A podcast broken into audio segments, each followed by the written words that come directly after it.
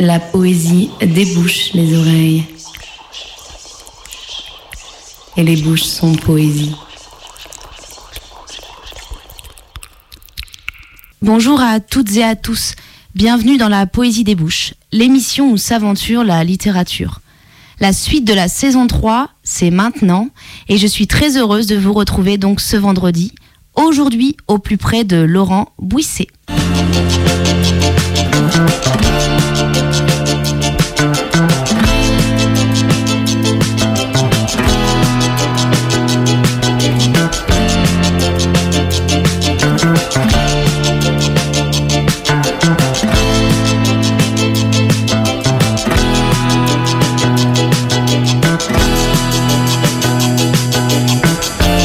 Aujourd'hui, commencer cette émission avec les mots d'Albert Camus, extraits du mythe de Sisyphe. Ainsi, je demande à la création absurde ce que j'exigeais de la pensée, la révolte, la liberté et la diversité. Elle manifestera ensuite sa profonde inutilité. Dans cet effort quotidien où l'intelligence et la passion se mêlent et se transportent, l'homme absurde découvre une discipline qui fera l'essentiel de ses forces. L'application qu'il y faut, l'entêtement et la clairvoyance rejoignent ainsi l'attitude conquérante. Créer, c'est ainsi donner une forme à son destin. Pour tous ces personnages, leur œuvre les définit au moins autant qu'elle en est définie. Le comédien nous l'a appris, il n'y a pas de frontière entre le paraître et l'être. Répétons-le, rien de tout cela n'a de sens réel sur le chemin de cette liberté, il est encore un progrès à faire. Le dernier effort pour ces esprits parents, créateurs ou conquérants, est de savoir se libérer aussi de leurs entreprises. Arriver à admettre que l'œuvre même, qu'elle soit conquête, amour ou création, peut ne pas être. Consommer ainsi l'inutilité profonde de toute vie individuelle. Cela même leur donne plus d'aisance dans la réalisation de cette œuvre, comme d'apercevoir l'absurdité de la vie, les autoriser à s'y plonger avec tous les excès. Ce qui reste, c'est un destin dont seule l'issue est fatale. En dehors de cette unique fatalité de la mort, tout, joie ou bonheur, est liberté. Un monde demeure dont l'homme est le seul maître. Ce qui le liait, c'était l'illusion d'un autre monde. Le sort de sa pensée n'est plus de se renoncer, mais de rebondir en images. Elle se joue dans des mythes sans doute, mais des mythes sans autre profondeur que celle de la douleur humaine et comme elle inépuisable.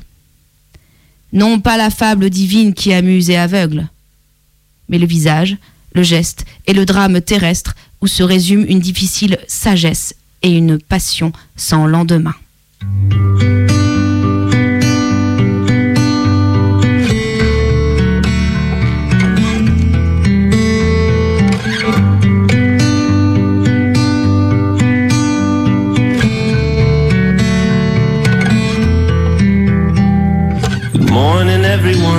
Gather round, grab a chair. Make yourself a drink, blow your smoke into the air. Contemporary sadness and fire breathing dragons are everywhere. But the days go by here in old Belvedere. And the way that it goes is just the way that it is. But do you ever wonder if anyone is ever gonna make it out? Is it wonder? Is it fame or is it popularity that ruins everything? Is the river not the rain? Why is everyone pretending that there's not a drop to drink? Well, there you are, holding on to everything. Let it all go, man. Let it all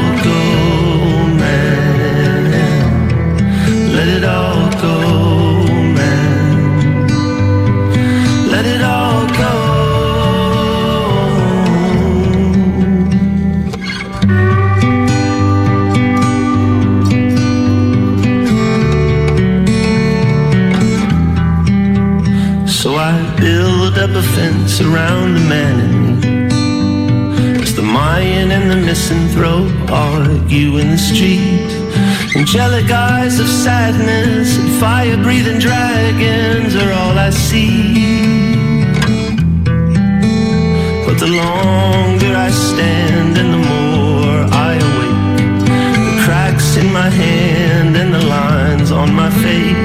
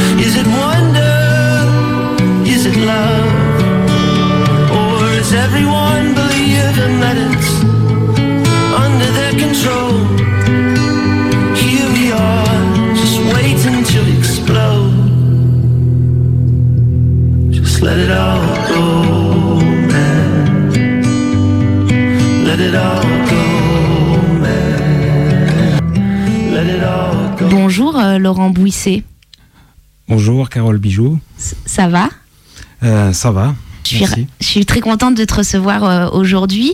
Euh, tu nous viens de Marseille, c'est ça? Exactement, par le TGV. Et tu as vécu quelques années, enfin tu es né à Lyon même d'ailleurs, tu me disais. Je suis lyonnais, voilà, j'en suis parti il y a maintenant quand même quelques temps, aux alentours de 2005. Alors je te présente pour les auditrices et les auditeurs et ensuite on discute tous les deux. Ça marche Donc tu es né en 1981, et oui, et à Lyon. Tu es créateur avec euh, le peintre euh, guatémaltèque Eric Gonzalez du blog de création collective Fuego del Fuego, où il a fait connaître en France les poèmes de Luis Miguel Hermosa, Javier Payeras, Julio C. Valencia, José Manuel Torres Funes, Vania, Vania Vargas, Rafael Romero, Rosa Chavez et nombre d'auteurs d'Amérique latine traduits pour la première fois en français. Tu as publié des poèmes et des entretiens dans différentes revues papier et en ligne, en France, au Canada, au Mexique, au Guatemala et au Honduras. Et parmi tes textes, nous pouvons citer Dévore l'attente aux éditions du Citron Gare, avec des images de l'artiste mexicaine Annabelle Serna Montoya. Et en 2018, l'année passée donc, Soleil Plouc aux éditions du Pédalo Ivre. Et puis, Laurent Bouisset, tu as aussi un travail de traducteur. Et donc, tu t'es illustré par deux publications successives en 2017. Nouveau délit numéro 58. Donc, le numéro, tu me le montres magnifique, tu me le montres ensuite, oh, j'adore. Numéro de cette revue de poésie alternative consacrée exclusivement à la poésie guatémaltèque actuelle. Ainsi donc que L'ailleurs s'étend, qui est un livre hybride et bilingue réalisé en collaboration avec le photographe Nicolas Guyot, paru aux éditions Héliotropisme en 2017. Et puis aussi à- noter que tu collabores depuis quelques mois, donc tout récemment, à la revue internationale, très très bonne revue d'ailleurs, bilingue, Fracas. Ça va? C'est parfait. C'est beau, hein? Alors, Lo- Laurent, j'aimerais beaucoup que tu nous dises d'abord comment tu es arrivé à l'écriture. Euh, comment je suis arrivé à l'écriture? Ça, ça a commencé sous terre, euh, dans des garages, euh, des caves, euh, où je faisais euh, de la musique. Ça a commencé par la musique en fait. J'ai ressenti très tôt le besoin de m'exprimer d'une manière ou d'une autre de manière artistique donc. Et la, première, la première chose que j'ai fait, ça, a été de la musique pendant une dizaine d'années dans divers groupes où je jouais euh, de la guitare, de la basse, et je faisais du, du, chant, de la voix. Je sais pas si on peut appeler ça exactement du chant. Enfin, j'essayais de faire quelque chose avec ma voix. Et euh, donc, il s'agissait aussi d'écrire des textes. Et donc, j'ai commencé par écrire des chansons, en fait. Euh, en anglais, en français aussi, les deux. Et puis, euh, donc on jouait sur Lyon essentiellement, euh, dans différents lieux assez underground de Lyon. On jouait aussi beaucoup sous terre entre nous. Et euh, plus le temps est passé, en fait, plus il y a eu de textes dans les chansons qui s'étiraient. C'était des chansons qui faisaient de 10 minutes euh, et moins de musique en fait. C'est-à-dire que j'arrivais avec des textes que je lisais. Bon, et un jour, les musiciens m'ont fait comprendre de manière sympathique que finalement, ils se demandaient ce qu'ils faisaient là. Quoi. à part de l'accompagnement, ils m'ont dit finalement, tu es peut-être là pour faire euh, des mots plus que des, des notes. Et donc là, euh, c'était il y a une quinzaine d'années à peu près, je me suis lancé dans le texte en tant que texte, ce qui veut pas dire que j'ai oublié la, la musique. Voilà. D'accord, c'est intéressant ça c'est un frottement des deux, de, l'écriture et puis, et puis de la musique qui t'a, amené euh, donc à, ne faire qu'écrire en fait. Même si tu dis que tu n'étais pas détaché de la musique, mais. J'ai toujours la musique euh, dans la tête. En, fait, je dirais que ce qui me pousse à écrire, c'est euh, rarement la littérature. En fait, ce qui, ce qui me pousse à écrire, c'est des choses en dehors de la littérature, qui peuvent être la musique énormément, évidemment, depuis toujours, des émotions musicales. Donc, ou ça peut être des émotions cinématographiques aussi énormément. Je veux dire que le cinéma presque m'influence plus que la, que la littérature, je dirais. Mais après, c'est des choses de, de, la vie, tout simplement. Euh, les voyages, énormément. Euh, tous les voyages que j'ai faits m'ont toujours, euh, ont toujours nourri ce que j'écris. Euh, et puis des rencontres humaines, essentiellement. Et, Laurent, tu t'écris régulièrement T'écris quotidiennement C'est plutôt ça la question. T'écris tous les jours Je me mets en position d'écriture tous les jours, euh, un peu comme, je sais pas, un, yogi se met en position de méditation, j'en sais rien. Oui, c'est très bien, c'est très bien dit la position d'écriture, tout à fait. Et donc, euh, vu que j'ai aussi une vie de famille, euh, ça se passe toujours à peu près euh, la nuit, aux alentours de 4-5 heures du matin, par là. Euh, heure à laquelle toute ma petite famille dort, donc. Et j'écris jusqu'au moment où soit je dois aller au travail, soit, soit tout ce petit monde se réveille, comme je le dirais dans un, autre dans un poème tout à l'heure. voilà. Donc ça veut pas dire que j'écris tous les jours parce que j'aime pas forcément écrire pour écrire. Donc si j'ai quelque chose à dire, si j'ai une idée, je l'écris. Euh, si j'ai rien à dire, j'ai l'impression de, bavarder, dans ce cas-là, je préfère traduire d'autres euh, poètes ou, lire tout simplement. Alors justement, tu viens de dire ou lire tout simplement. Moi, j'ai une question forcément. C'est est-ce que tu pourrais nous dire un petit peu les quels sont tes écrivains fétiches? Euh, Il y en a, il y en a énormément. et ça serait difficile de, de, tous les citer. Je dirais qu'il y en a un qui est quand même plus marquant pour moi que les autres, c'est Antoine Volodine. Qui vient de sortir, d'ailleurs, qui, a, qui publie euh, Frères Sorcières, là. Je te, je te, le dis. Qui publie euh, effectivement un de ses 43e euh, livres. C'est ça. quelque chose comme ça, puisque son objectif est d'arriver à 49 chiffres bouddhistes mystiques, qui est très important pour lui, puisqu'il a dit que quand il publierait le 49e, ça sera terminé. Euh, on connaît déjà la dernière phrase du 49e livre d'Antoine Volodine qui est Je me tais. Pourquoi Volodine? Euh, J'ai découvert Volodine à la bibliothèque de la Pardieu par le plus grand des hasards. Et euh, quand j'ai commencé à le lire, c'était au début des années 2002, 2003, par là, début des années 2000. j'ai retrouvé dans ces livres des phrases que j'avais écrites. Euh, dans mes chansons là, quand je faisais de la musique. D'accord. Il y avait des textes assez narratifs que je déblatérais sur de la musique rock euh, violente. Et euh, il y avait des phrases, oui, que je retrouvais dans les livres de Volodine. alors je sais pas, c'est pas 200 phrases, mais moi j'ai retrouvé au moins une dizaine de phrases telles quelles.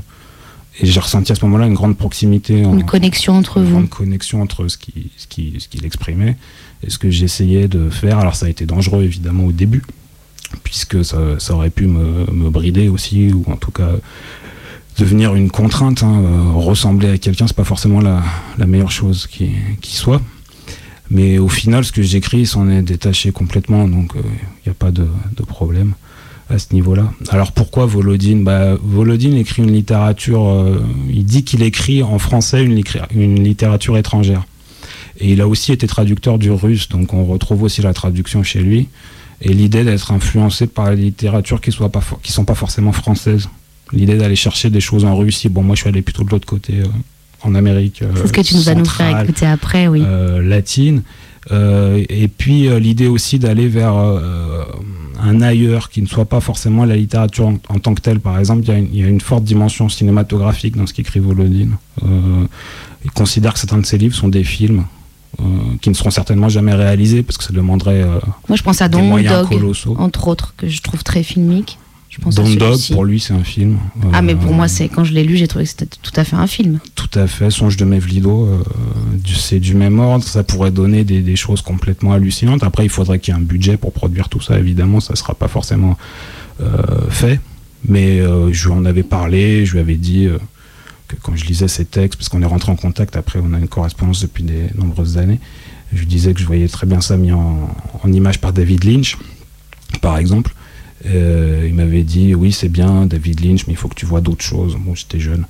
Euh, il m'avait dit il faut que tu vois Andrei Tarkovsky qui est un peu sa référence. D'accord. Donc j'ai tout vu après. Alors, tu nous disais justement ton. Je sais pas si on peut parler d'amitié, d'amour, de, de lien profond avec la littérature euh, donc euh, d'Amérique euh, du Sud. Et tu vas nous ouvrir un premier extrait, donc choisi par tes soins. C'est un extrait, tu m'as confié donc de Julio C. Palencia, poète guatémaltèque, qui a été traduit par tes soins, puisque tu traduis également. On en parlera un petit peu plus tard. J'ai envie de t'interroger aussi sur la question de la traduction. Et donc, Laurent Bouisset, nous t'écoutons. Parole encore. Parole jetée par le parleur pour que tu t'ouvres et rien du tout. La réalité ne s'ouvre pas. Vaine parole, douloureuse, stérile, chauve et vieille boule frimeuse, tu ne peux pas. Personne ne peut. On ne fait revivre aucun mort avec toute cette merde littéraire de poèmes, de romans et de contes pour dormir. Le pessimisme n'est pas une option pour les pays pauvres. hein. Un grand nombre de choses sont à faire. Nous pouvons et devons les faire nous-mêmes. Et si t'accouchais sur le sol, et si t'enterrais tes enfants là, la pauvreté a beau être ornée par la poésie, elle reste terrible et elle blesse. On me demande si c'est beau le Guatemala.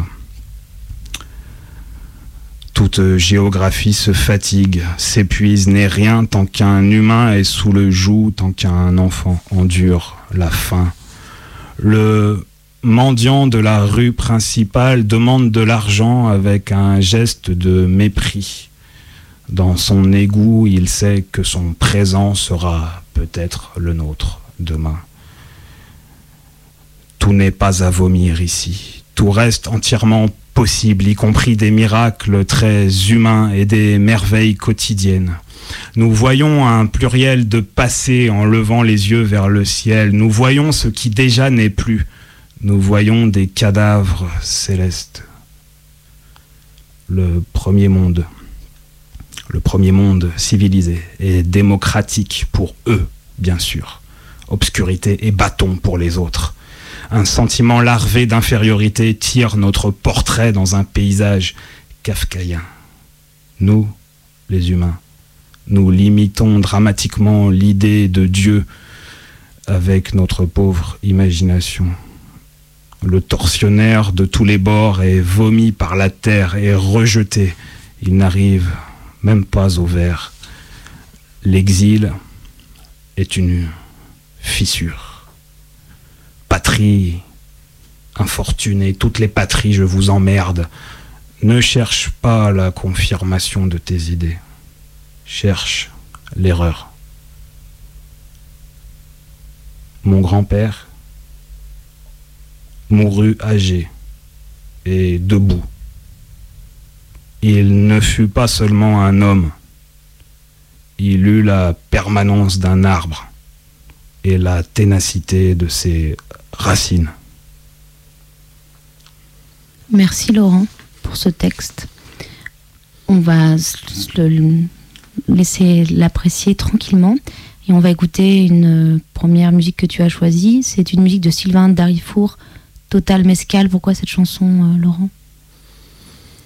Euh, Déjà, le mescal est quelque chose de très important dans Soleil Plouc, puisqu'il est, il est, il est cité, cet alcool euh, mexicain. Et c'est un, poème du, recueil qui s'appelle Un pastis au mescal, donc un mélange entre la France et, le Mexique, qui est un, peu la représentation de ma fille métisse, donc euh, binationale.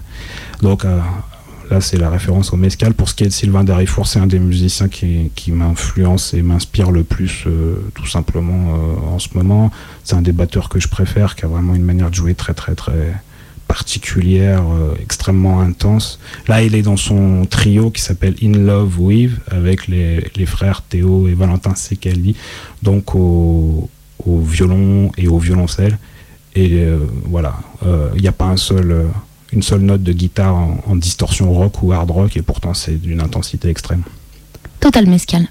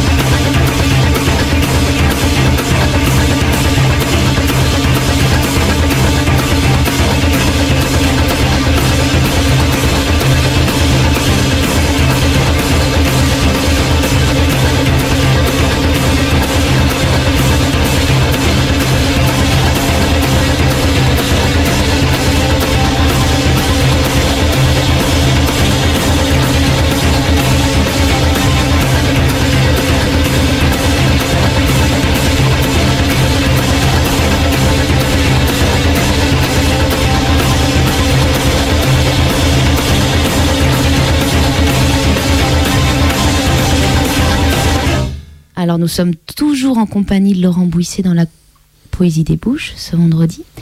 Alors Laurent, tu pratiques beaucoup la lecture orale et vous êtes nombreuses et nombreux dans cette émission à me parler de votre lien à l'oralité. Une question qui a donc toute sa place. Et toi alors, quand tu lis tes textes, quand tu les mets en bouche, j'aimerais savoir qu'est-ce que tu veux, qu'est-ce qu'il se passe? Hmm. C'est une bonne, euh, une bonne question.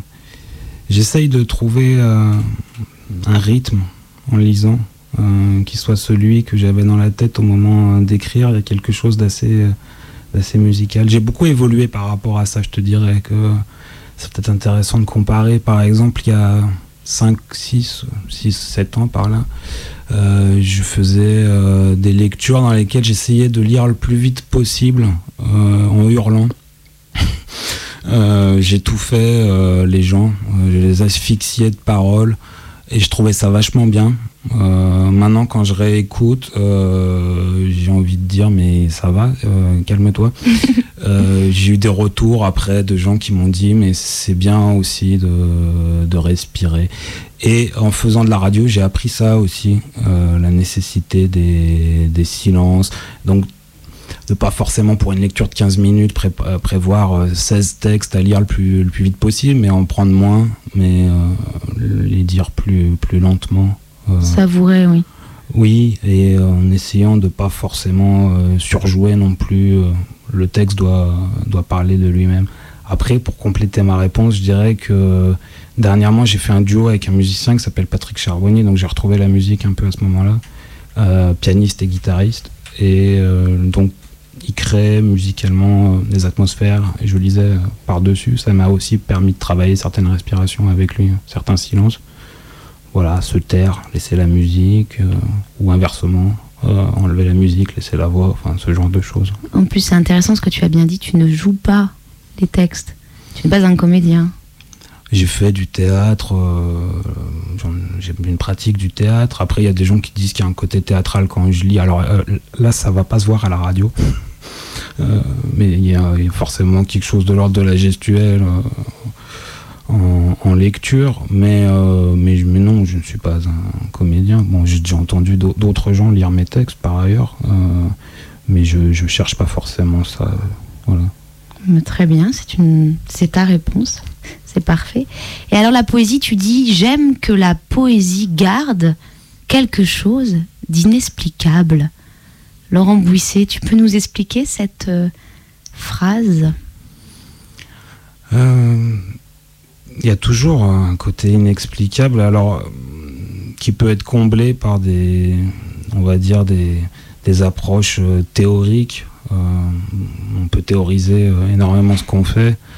Euh, et, finir par tout expliquer euh, de manière un peu, un peu froide et dogmatique. Alors j'essaye de, dire de, me remettre en question régulièrement, d'aller un peu contre, contre moi-même, contre mes, mes réflexes.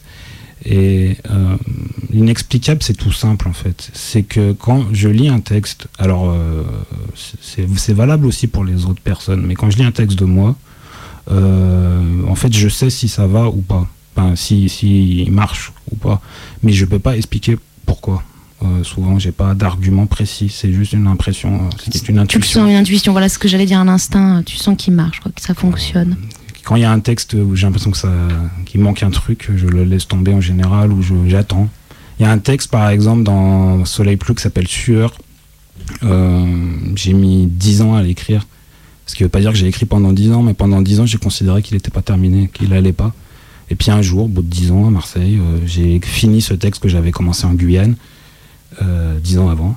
Et là, je me suis dit, ah, oui, il a atteint sa forme. Alors, euh, tu des textes, ça prend une heure, d'autres, ça prend 10 ans. Euh, c'est là où on a quelque chose d'inexplicable, complètement irrationnel. L'autre élément, c'est que par exemple, je peux pas décider de, de, que je vais trouver un texte aujourd'hui Je peux pas me dire, oh, tiens, il me faut un... Il y a une revue qui m'a demandé des textes, j'ai besoin de textes inédits. Je peux pas dire, euh, voilà, bon, bah, je vais vous trouver des inédits de- demain. C'est dur pour toi ce- cet aspect justement parfois il y a ça hein, chez les chez les poètes cette contrainte un peu de, voilà vous recevez un appel et hop on passe commande c'est difficile cette, cette idée de la, de la commande comme ça justement? Ouais, alors ça peut marcher parfois. Ça peut, la commande peut créer quelque chose, créer une énergie, une intensité, et à partir de là, on arrive à quelque chose. Ça m'arrive aussi. Euh, mais mais c'est un peu comme attendre. euh, j'imagine un agriculteur attendant la pluie, quoi. Tu vois. oui je vois très bien Euh, tu peux faire toutes sortes de, de prières pour le, le dieu aztèque de, de la pluie, Tlaloc. Et, voilà. Bon, effectivement, mais il n'empêche qu'on ne sait jamais s'il va pleuvoir ou pas. Et, et la poésie, voilà, ça peut. Donc je peux passer des mois entiers sans faire, sans, sans arriver à, à aucun poème, ce qui en soit pas un problème. Ce qui n'est pas un problème et je trouve ça très bien de le, de le dire tout simplement avec beaucoup de, de sincérité et d'honnêteté. Euh, je pense pas que, que, que, que tu sois euh, une, une machine à écrire ou un robot si je puis me permettre. Enfin, il y a aussi cette, euh, tu te laisses le temps aussi sans doute. Bah là, oui, d'arriver à. J'ai besoin pour écrire d'une idée, déjà. Euh, Et David Lynch disait la même chose pour ses, pour ses films, et je crois que quand je l'ai lu ce- cette interview de lui, j'ai trouvé qu'il mettait des mots sur des choses que j'arrivais pas à exprimer. Euh, et, il exprimait bien cette idée-là de. Il faut une idée. Voilà. Dans Soleil Plouc, il y a 50 textes. Euh, je dirais qu'il y a, il y a 50 idées. Alors, bon, euh, je dis pas que c'est c'est 50 euh, idées forcément géniales, mais en tout cas, il y a 50 idées. C'est-à-dire qu'il y a un truc à chaque fois qui me met en, en marche. S'il n'y a pas ce truc-là, euh, je considère que je bavarde. Et, et à ce moment-là, je me mets à écrire des romans. Euh, D'accord. Donc pour toi, le bavardage, le roman, c'est du bavardage. Non mais Voilà, exactement. d'accord, Euh, voilà, c'est pour ça que mes romans sont pas forcément euh, ce que je fais de mieux. d'accord, ok. Alors maintenant, je voudrais t'interroger sur ton travail de traducteur qui prend une grande place, ton travail de traducteur. Comment tu le, comment vis ce travail et puis surtout comment toi tu conçois la traduction. J'ai déjà eu des invités hein, que j'ai interrogés qui sont également traducteurs à côté. Je pense à Marina Skalova par exemple, qui était venue euh, dans la première saison. Et cette question de la traduction, voilà, j'aimerais vraiment savoir ce que tu en penses, Laurent Bouissé. Alors la traduction, euh, déjà moi en traduction, on va dire que je suis euh, quelqu'un d'autodidacte. J'ai pas suivi de cursus de traduction, de choses comme ça. Euh, donc je suis pas vraiment un professionnel de la traduction. Je suis un amateur. J'ai appris à traduire sur le tas en fait, poussé par une nécessité qui était de faire passer des textes que je trouvais fabuleux euh, au Guatemala en France. Euh, donc ça m'a demandé déjà de maîtriser la langue, l'espagnol, que je maîtrisais mal au début. Donc au début j'utilisais beaucoup le dictionnaire, euh, moins maintenant. Et euh, ça s'est fait petit à petit. Alors au début, euh, quand j'ai commencé à traduire, j'avais tendance à trop euh, traduire justement. Alors, enfin, à faire de la traduction un problème trop grand, je dirais. Je voulais à tout prix trouver une manière géniale de traduire. Je me disais que voilà, il fallait à tout prix réécrire les choses. Maintenant, je laisse plus de. Je, dirais que je fais ça de manière plus, un, peu plus. je fais plus confiance au texte de base. Euh, J'essaye euh, de le laisser. Je me dis qu'il fonctionne pas si mal au fond. Euh, donc, je traduis de manière plus littérale, je pense qu'au début. D'accord, oui, tu fais plus confiance au, au texte. J'entends. Tu le laisses plus parler lui. C'est ça. Oui, t'as moins, oui, t'as, t'as moins envie de l'encadrer de- J'enrobe moins les choses Oui, quand je traduis. oui. Et quand je reprends les traductions d'il y a 5 ou 6 ans, je, je les change. C'est plus brut maintenant peut-être. Ouais, je les, je les refais, je reprends des choses. J'avais l'impression de, euh, de mettre des mots en trop. Euh, ça, c'est une chose que m'a appris aussi mon éditeur euh, euh, Frédéric Houdard, qui avait lu un manuscrit de mes textes à moi. Il m'avait dit il y a des mots que tu peux enlever, qui sont pas nécessaires. Et il avait tout à fait raison. Donc, traduire, c'est écrire, ça va ensemble. Je traduis peut-être mieux parce que aussi j'ai développé certaines choses en écriture que j'avais pas avant. Notamment cette capacité à couper plus. Être plus dans le vif, dans le tranche, enfin, dans, le- Dans l'essentiel. dans l'essentiel, oui, Mm. sans fioriture. Sans euh, vouloir en rajouter. ouais. C'est ça. Très bien. À présent, c'est le second extrait choisi par tes soins que tu vas nous lire. Et c'est un texte de Regina José Galindo, autre poète guatémaltèque, toujours traduit par des soins. Je me refuse à penser que c'est un pays pour les hommes. J'ai mis au monde une fille, une femelle, et à elle, je ne lui refuserai pas le droit du sol. Ma grand-mère l'a gagné à force de trimer, ma mère à force de mandale. Moi, ma place, je continue à me la faire chaque jour. C'est moi qui suis, moi qui pense, moi qui décide, moi qui fais, moi qui gagne, moi qui réagis, moi qui actionne. Je ne sortirai pas dans la rue vêtu en homme pour éviter le danger et je n'arrêterai pas de sortir. Je ne marcherai pas toujours accompagné pour éviter que l'on m'agresse et je n'arrêterai pas de marcher. Je ne me priverai pas d'alcool dans les fêtes pour ne pas mériter mon viol et je n'arrêterai pas de boire. J'ai mis au monde ma fille dans un pays fait pour elle et je veux qu'elle grandisse ici avec les yeux ouverts, la conscience ouverte et le droit total à la liberté. Pour chaque champ que tu brûleras, nous sèmerons sans graines. Pour chaque fœtus que tu tueras, nous accoucherons sans foi. Pour chaque femme que tu violeras, nous aurons sans orgasme. Pour chaque homme que tu tortureras, nous embrasserons sans joie. Pour chaque crime que tu nieras, nous tisserons sans vérité. Pour chaque arme que tu brandiras, nous ferons sans dessein. Pour chaque balle perdue, sans poème. Pour chaque balle trouvée, mille chansons. On va se défendre. Avec les poings, les ongles, les dents, les cordes vocales, le vagin, l'utérus, les ovaires. On va se défendre avec la vérité, les changements de lune, les forces ancestrales. On va se défendre avec les chansons, les idées, la voix, avec les poèmes, les tissus, les dessins, les actions. On va se défendre toutes sans exception, parce qu'à toutes, on est une. Et quand il en manque une, on n'est plus toutes. On va se défendre toutes avant que toutes ne tombent et que de nous toutes, il n'en reste aucune. Arrêtez. Arrêtez. Arrêtez de tirer, fils de pute. Vous me faites vibrer le crâne et me crisper les nerfs. Estoy en casa y tengo miedo. Je suis chez moi et j'ai peur. Je la serre dans mes bras, je me serre dans mes bras. Je regarde, je tourne en rond en regardant la parano dans le cou. Je palpite d'urgence avec la paupière qui tressaute. Vous m'enlevez la vie à chaque sursaut. Et moi je veux la vivre. La petite est trop belle, trop reliée à moi. Arrêtez de tirer sous merde. Ma berceuse accompagne son rêve, mais je me brise et ma voix se disloque. Arrêtez de tirer, je vous dis. Arrêtez. Elle a besoin de moi entière. Merci beaucoup Laurent, ça m'a en tout cas beaucoup touché. Je pense que ça a touché beaucoup de, de personnes et de femmes notamment. On va écouter un très beau morceau que tu as choisi. C'est un morceau de Sibongile Mbambo, Yiko Maria. Yiko Maria, c'est. Tu le dis tellement mieux que moi, waouh. Dans la langue qui est la sienne, Kolosa. Des... Alors, il faudrait faire le clic en même temps en le disant Kolosa. Euh, je sais pas faire du tout ça, mais c'est cette langue d'Afrique du Sud. Ça, Yiko, ça veut dire euh, c'est ça. Donc euh, c'est ça, Maria. On écoute. Only the strong, only the strong survive. Only the strong, only the strong survive. Hiko, hiko, hiko Maria.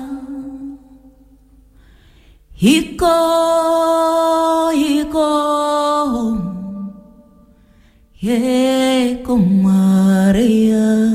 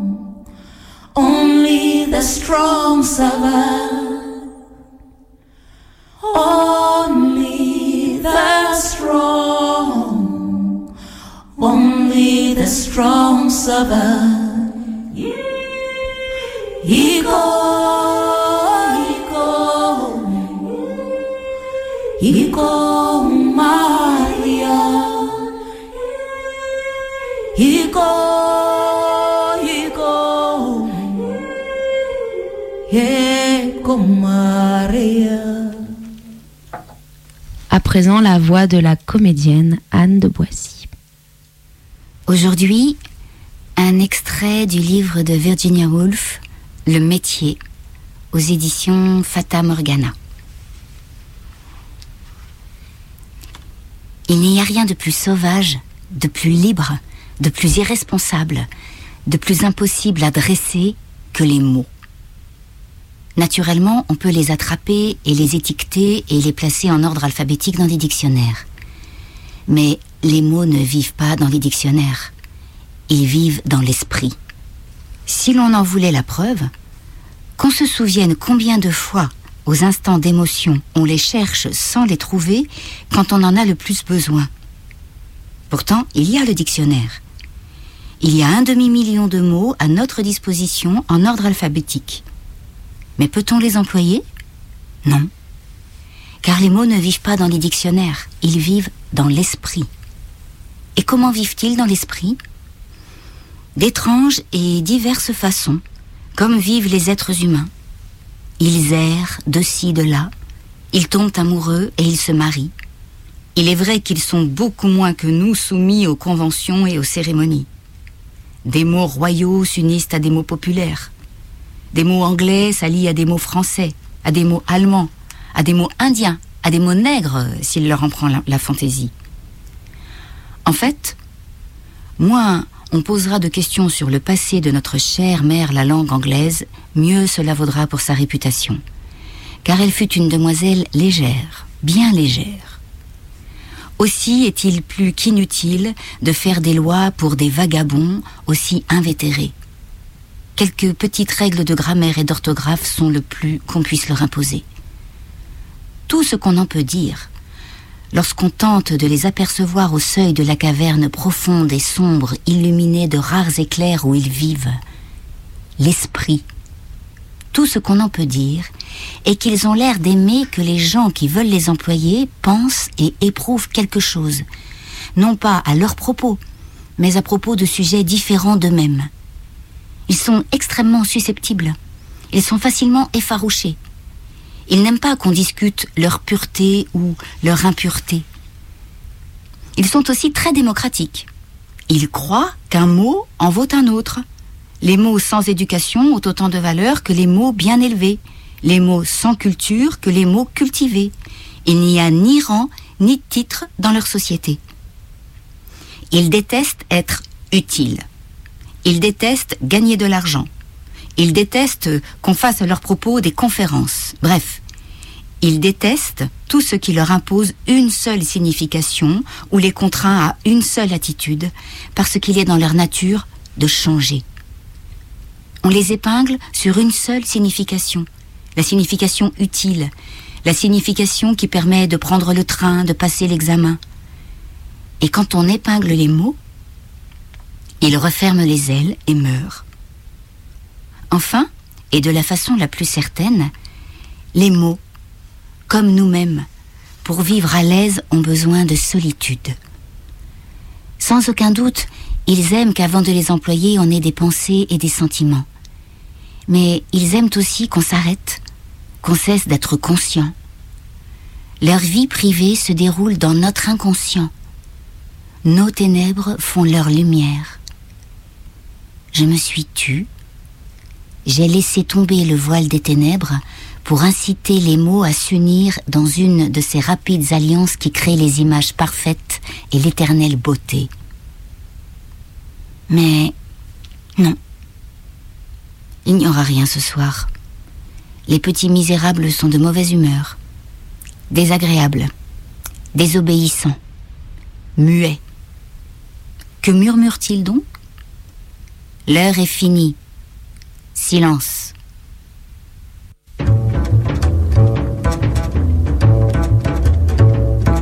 Ce sera tout à fait comme à la radio. Ce ne sera rien, rien que de la musique. Ce ne sera rien, rien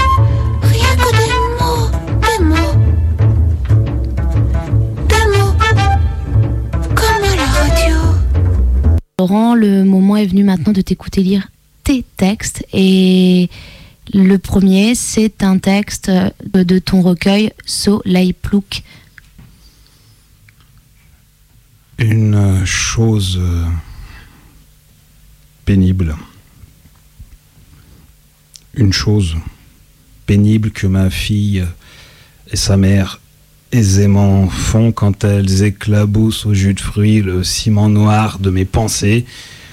En charpie, le poème que j'avais arraché à ma chère triste dimanche-là, à peine euh, levé, oui, de la panure aussi sec, mes vers inquiets sur l'extinction après-demain de l'espèce pathétique à laquelle j'appartiens et ça m'emmerde. Agression de saxo louve dingue quand elle se réveille pleine de vie et commence à jeter mes livres à terre, mes ratures par la fenêtre. Où que je fuis, leurs mains me trouvent, elles, elles, elles savent y faire, elles crochettent la serrure avec leur rire, m'attrapent l'aigreur et m'éjectent illico du cagibi où j'écrivais pour la deux centième fois le mot désastre.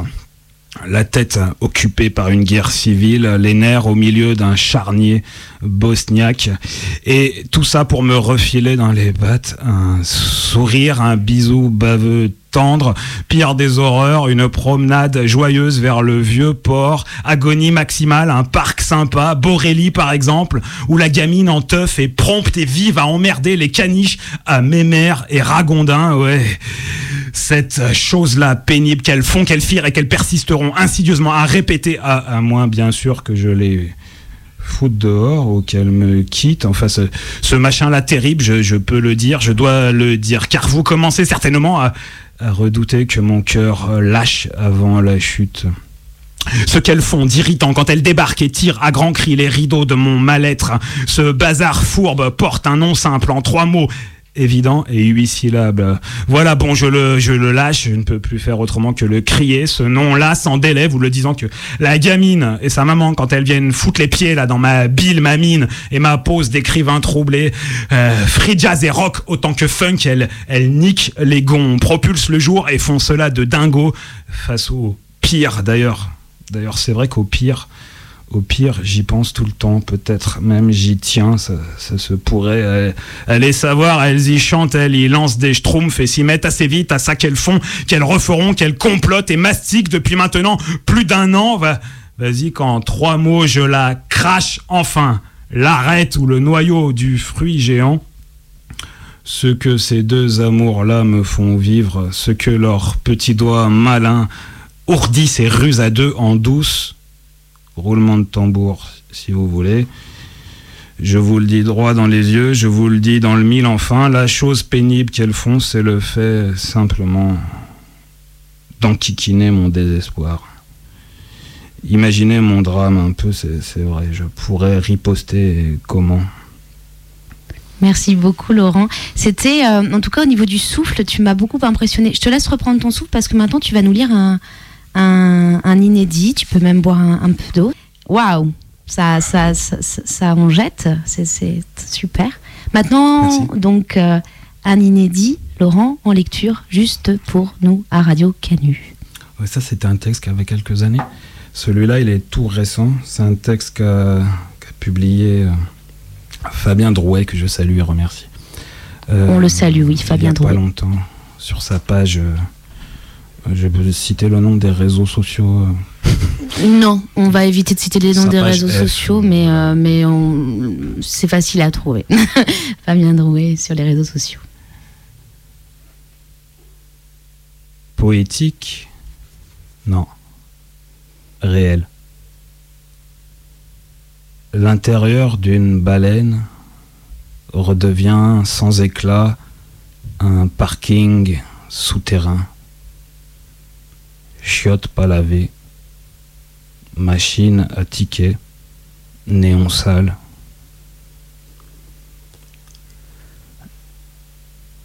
Et les rivières de l'indicible sont des fumées d'échappement crachées à la gueule des humains allongés, insomniaques sur le bitume. Un seul édredon, l'amertume, et l'appui pour certains d'une croc d'un dieu. Les plus fortunés ont calé sous leur crâne ensuqué un peu de carton. Quelques-uns sont couchés, à même le sol, rugueux, sans oreiller. Une jeep approche avec son bruit tel un monarque et je pense à la solitude des planètes au-dessus du niveau moins un. Je revois cette immensité nocturne peinte par Kiefer l'imagine imprimée ici sans constater de lien possible. Juste un divorce et quelques glaires égarées dans la nuit en guise d'étoiles. Le cosmos n'a pas lieu, ne le cherche pas. La réalité est sans fin et fracturée, tu ne la coudras pas. Une main, pourtant, approche et donne. Venu d'où, on ne sait pas. Le temps d'un souffle, l'amour grelotte et c'est que dalle. Ou presque un pointillé jaillit dans le néant, une larme épicée sur la flaque noire. Tout pue la mort ici, bien sûr. Mais la main touche un corps. Et le regard ému d'un homme à terre pulvérise à lui seul un astre immense. Merci beaucoup, Laurent Bouisset, pour ce deuxième texte inédit euh, que tu nous as offert, avec euh, cette fois euh, de très beaux silences et, un rythme que tu avais vraiment en, bouche et c'était très fort. Merci. La question arrive, la question de l'émission La Poésie des Bouches. Laurent Bouisset, c'est si tu étais un poème, quel serait-il? Alors, euh, je serais pas un poème, euh, je serais un mot. Hongro- Lequel? Hongrois. Hongrois. Pourquoi hongrois? Euh, Parce que je l'ai entendu en hongrois d'abord. Ce mot, c'est Azeltisch, qui signifie en français malgré tout, ou alors outre cela, on peut le traduire de différentes manières. En espagnol, on dirait a pesar de todo. Azertisch, c'est un mot qui m'a été dit par, appris par un saxophoniste euh, hongrois qui s'appelle Akos, euh, saxophoniste immense, dont le, travail euh, est pour beaucoup dans ce que je fais. Et on en a parlé une fois à la radio à Marseille, ça rejoint l'idée qu'on est à la radio, sur Radio Galère où je l'interviewais. Et on s'est rendu compte qu'on était vraiment d'accord sur ce mot-là de malgré tout. Euh, l'idée de faire les choses malgré tout, euh, malgré, comme le disait euh, Julio Palencia tout à l'heure, que essayé de lire, le pessimisme n'est pas une option, effectivement. le pessimisme est là, mais chaque matin, ce mot-là, Azertiche, et cette, ce morceau de musique incroyable qui s'appelle Azertiche, qui a été composé par Akosh, m'accompagne. je me le mets dans la voiture les jours où j'arrive pas à aller au travail. Et malgré tout, on continue, on a l'impression que ça marche pas, que les luttes euh, échouent, mais euh, pourtant, euh, comme le disait le texte là, on y va, on donne et, et, on est en vie. Merci Laurent Bouisset pour ces mots très optimistes, ou du moins avec une réalité lumineuse, je dirais. Alors Azertiche, la musique de Nicolas Cruz s'y.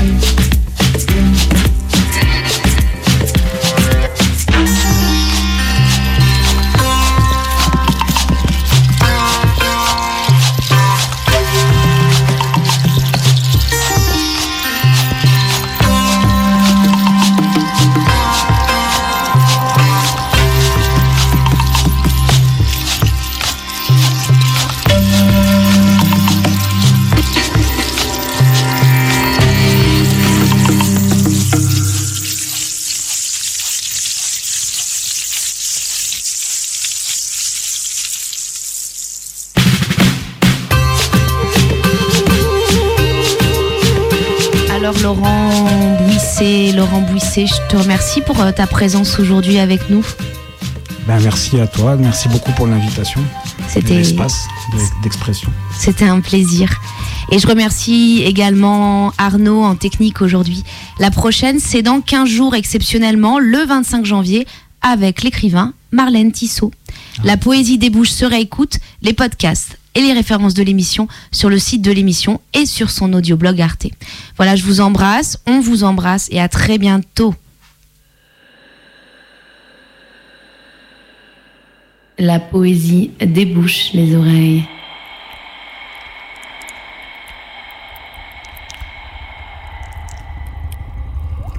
Y a-t-il plus céleste que cela?